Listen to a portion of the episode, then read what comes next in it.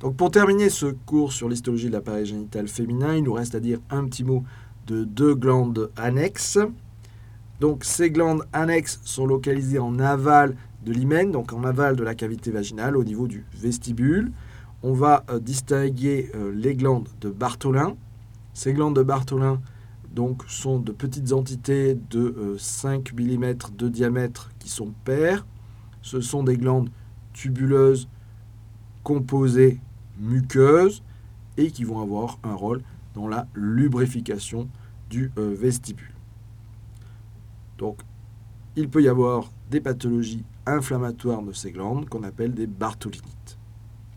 Les glandes de Skene sont des glandes de localisation périurétrale, donc là aussi au voisinage du vestibule, qui sont des glandes composées tubuleuses muqueuses.